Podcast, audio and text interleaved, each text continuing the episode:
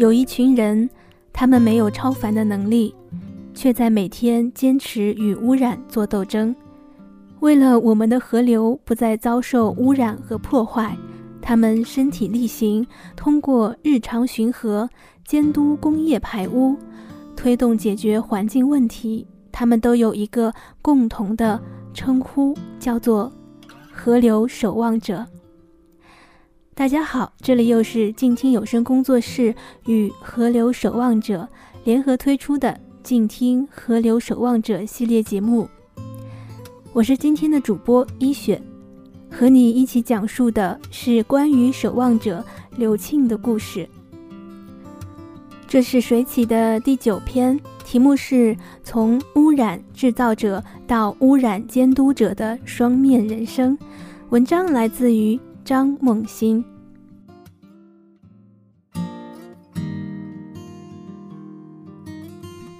二零一六年六月二十一日，一年中日照最长的一天。双面胶一身干净的海蓝色 Polo 衫，一副银色的眼镜，头发也洁净整齐。文质彬彬的驾着一辆有了些年头的电动摩托车，在约定地点接上了一位外地的环保志愿者后，便开始窜腾在湖南株洲清水塘工业园区内的大街小巷，调研环境污染的情况。不多时，烈日便当空高悬，只感觉每一分每一秒。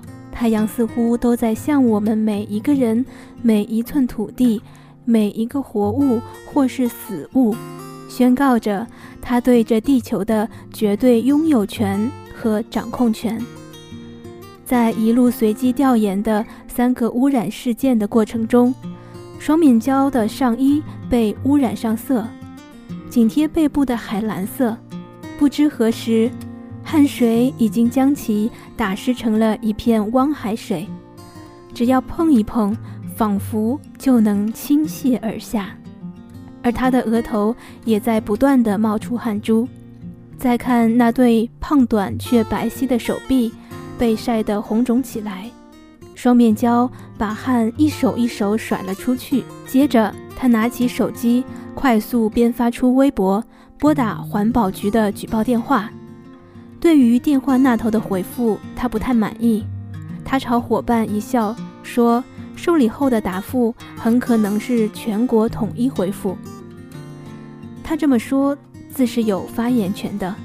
不仅是他，很多的环保志愿者都发现，明明是在不同的地方对不同的污染事件进行举报投诉，得到的回复口径之统一，却令人诧异。因为他们非常相近，好像一个统一的回复一样。但是即便如此，他还是坚持举报。他说：“首先要去举报，虽然环保局是可能套路不少的，但是总会有所行动和改变。举报有时会带来危险和恐吓，但是双面胶不怕，他觉得家园在受伤害。”没有人能够坐视不管。株洲清水塘今天有污水，明天有污水，这里一团黑烟，那里一团黑烟，叫我不发声，我做不到。双面胶的生活，照他说很简单，爱人和孩子对他做环保志愿者的工作都挺支持的。他自言看重家庭生活，重过事业。在家时会比较勤快，平时上完班就回家搞饭。他还会做点卫生，当然家务活还是老婆承担的更多。双面胶有散步的习惯，几乎每天晚饭后，他就在楼下的公园里散步健身。他会带着老婆和崽，从七八点开始，直到九十点回家。他一口一个崽，只带的孩子。原来是已经十六岁的大姑娘了。双面胶和他口中的仔显然感情很好，他替仔保守小秘密，仔有什么话也都愿意跟他说。双面胶对这样的生活很是知足。双面胶很喜欢游泳，小时候他和小伙伴们从清水塘上游的贺家土下水，能一直游到河的西面，一个来回差不多有几千米远。但他说，从好几年前开始，他就只是偶尔在单位的游泳池游泳了。问他是不是因为湘江水质的关系，他说水质还行，就是水里的垃圾太多。在好几年前。双面胶曾经带着仔还在湘江里游过，但是随便在水底一滑，手里竟都是垃圾，有避孕套啊、卫生巾啊什么的。他仔指着这些问他：“这是什么东西啊？”双面胶觉得很难过，他不想解释太多，往后就再也没有在湘江游过泳了。难过什么呢？双面胶觉得这一代孩子虽然获得了任何时代都无法比拟的物质生活，但似乎失去的更多。九零后、零零后从一出生就被剥夺了几乎所有的与大自然亲近玩乐的机会。这个四十多岁的株洲人，从小就在河东的荷塘区长大，跟很多小伙伴一样，他的很多时光。都曾经浸泡在湘江里。童年时，大家在湘江里游泳、摸鱼、抓螃蟹。即使到改革开放初期，人们累了，也还能从湘江里直接舀水喝。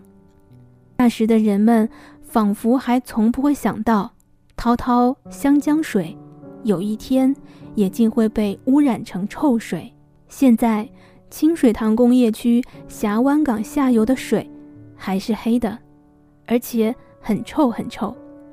双面胶说：“我们单位的水就是用湘江的水，水龙头打开，水流都是黑的、臭的。清水塘下游的污染由来已久。他还记得1933年他第一天上班，单位有人专门叮咛他说：‘水龙头的水不能碰哦，洗手都不行哦。’二十三年过去了。”清水塘从峡湾港往下，仍然看不见任何人游泳。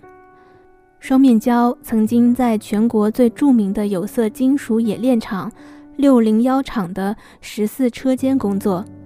他说：“十四车间是污染特别严重的地方，世界有名。”然而，在双面胶参加工作之前，他一直认为株洲的空气、株洲的河流都是那么那么的美。除了靠江，他跟人介绍家乡的时候，总会重点提起株洲是典型的火车拉来的城市。株洲作为湖南省工业化的标志性区域和亚洲最大的有色金属冶炼基地，都跟铁路有关。有了铁路，才有了工业的繁忙。那些年烟囱的多少，就是工业化程度的最直观表征。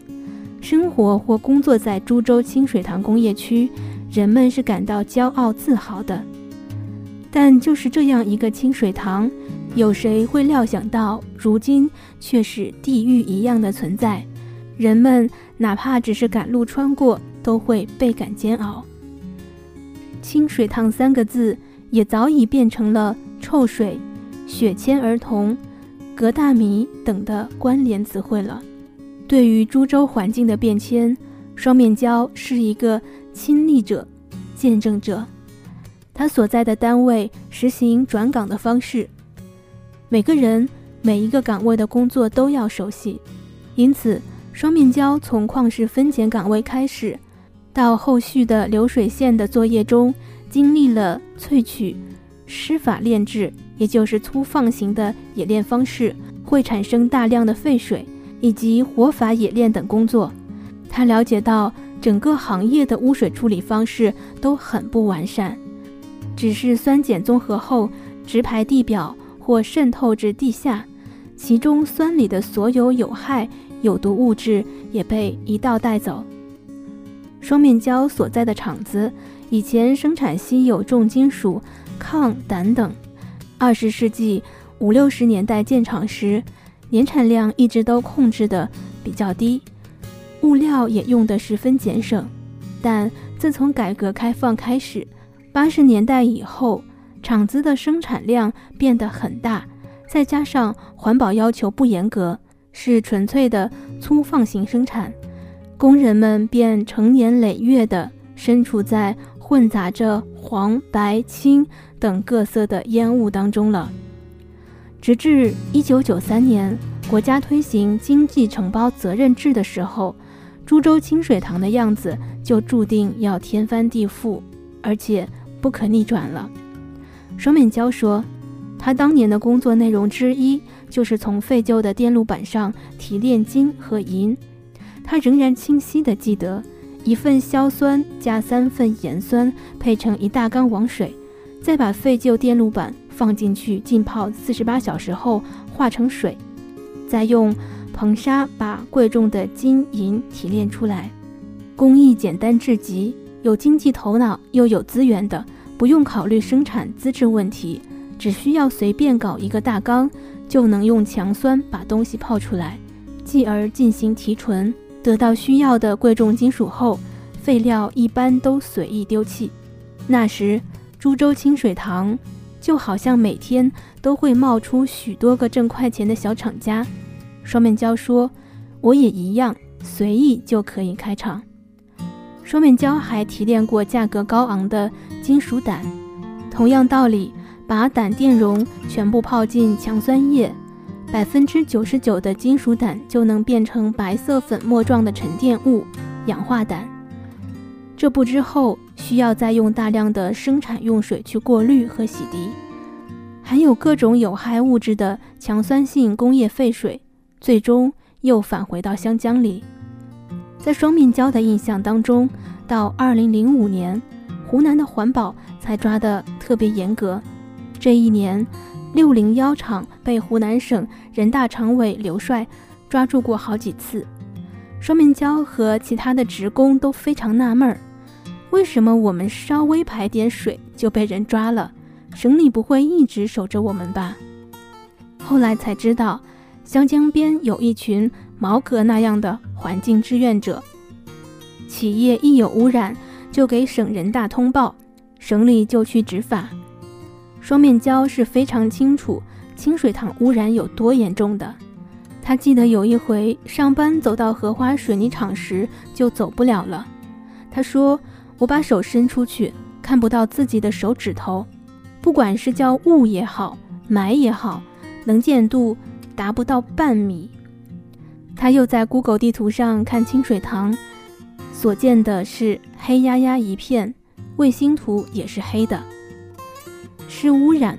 但是有什么办法呢？二零一二年的一天，他从《株洲晚报》上看到环保组织绿色潇湘正在招募株洲人做湘江守望者，他没有犹豫，第二天就填了报名表。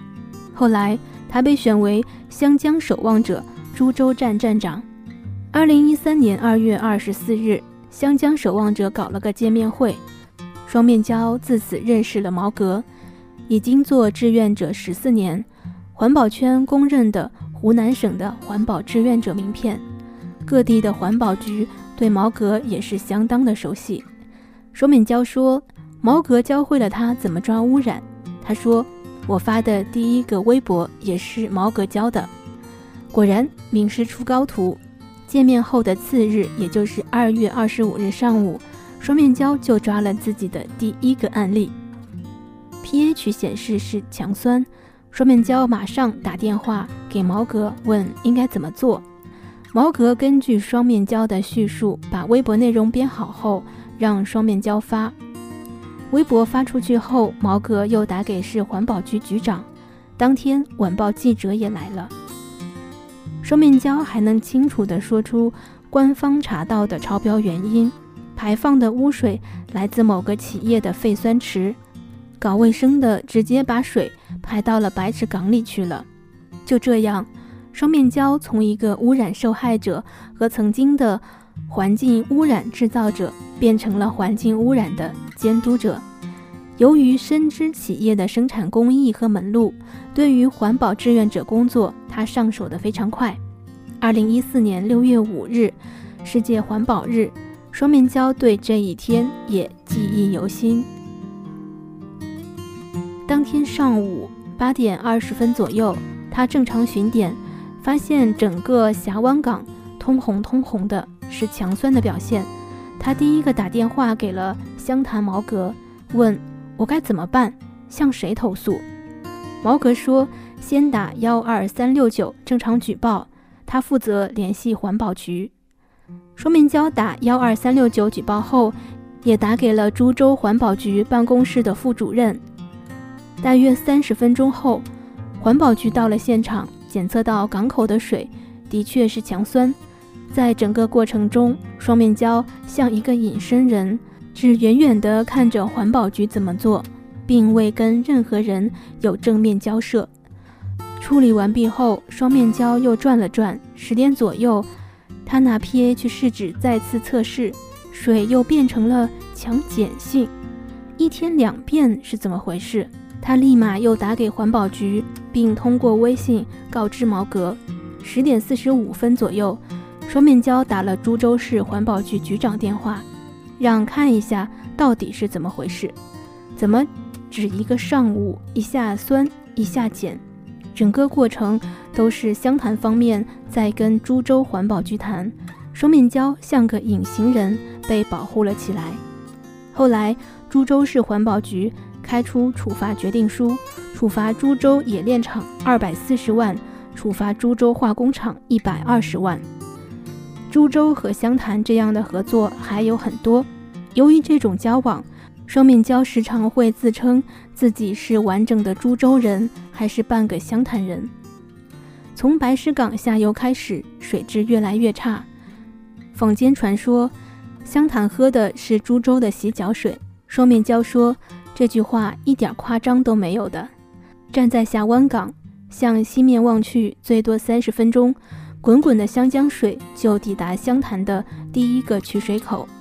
正因为这紧密的上下游的地理关系，之前毛哥一直湘潭、株洲双城跑，在湘江株洲段亲自去抓清水塘的污染企业。二零一四年后，因为双面胶的得力监督，毛哥上来的频率没有那么多了。又过了两年，直到二零一六年，曾经极力配合湘潭。环保同仁的双面胶开始积极筹备，成立了株洲自己的本土纯公益环保组织“香水人山”。他把自己定位成一个发起人，而且还是兼职去做的发起人。香水人山是大家的，他希望通过共同的努力，唤起民众的环保意识。机构一定会有自己的主打项目，作为一个品牌能推出去，这需要很多年轻人的力量，需要大家一起来多多支持。一只燕子造就不了一个夏天，但是当一群燕冲破三月融雪的阴郁时，春天就会降临了。这是沙群年纪中广为流传的名句，曾经。相当于燕子的双面胶，现在已经成为了一大群燕中的一只。双面胶的故事就讲到这里，接下来我们来听一听作者与双面胶的采访对谈。作者问：“请讲讲你的网名，什么时候开始用的？有没有什么故事？”双面胶原名刘庆，他回答说。我的网名叫做双面胶，没有什么过多的解读。二零一三年三月二十五日，第一次做环保志愿者，抓到株洲白石港附近珊瑚工贸排污后，当天晚上为发出第一条环保监督微博，在湘潭毛格的指导下，注册了新浪微博账号。双面胶是姨侄女随便帮我取的名字，我也就没有改过了。作者问：“你喜欢你生活的城市吗？为什么？”刘庆回答：“我非常喜欢我从小就生活的城市，它有我童年的美好回忆。长、株、潭三座城市比起来，我更加喜欢干净整洁的株洲，当然，株洲北区除外。”作者问：“与你生活有比较紧密关系的河流是哪条？”用一两句话介绍他。柳青回答说：“与我生活最紧密的河流，就是养育我成长的母亲河——湘江。从小就喝湘江水长大的我，对它格外亲切。也许是因为以前的坏习惯也好，还是怎么的也好，反正多年前，每次吃完饭后，就拿着碗从水龙头里接碗自来水，咕咚咕咚两口喝了下肚，这才算是吃了一餐饱饭。作者问。你经常去的监督点是哪里？为什么选择那里？你去那里用的是什么交通工具？刘庆答：我最经常去的监督点就是以株洲市峡湾港为轴线的清水塘工业区。我在这里曾经工作过将近十六年的时间，每天早出晚归，坐着班车，慢慢的看着清水塘工业区每一天的不同变化，自己的工作经历。使我更加清楚这个云集了各种冶炼厂、化工厂的区域的生产规模与环境污染变化的规律。自从我换了工作岗位后，坐班车去清水塘的次数就非常有限了。如今进入环保志愿者领域后，每次去这里，大多数都是选择摩托车或者自行车，这样可以更加灵活地穿梭于各种小巷子。摸排企业里的各种排污情况，当然，偶尔也会开上自己的车，到处去巡查巡查。以上就是今天的全部内容。最后分享一段守望者的微博，来自于株洲双面胶，二零一四年十二月二日中午十二点三十七分的内容。他说，十二月二日上午十一点三十分，接到了湘潭环保志愿者的反映。铜霞路边的株洲冶炼厂新建项目车间厂房内冒出了大量的黄烟。经过电话联系，株洲市环保局得知，监察支队的人员早已在现场积极处置。问题原因是工人生产中操作不当引起的烟尘和水汽造成的烟雾。感谢株洲市环保局第一时间的回复。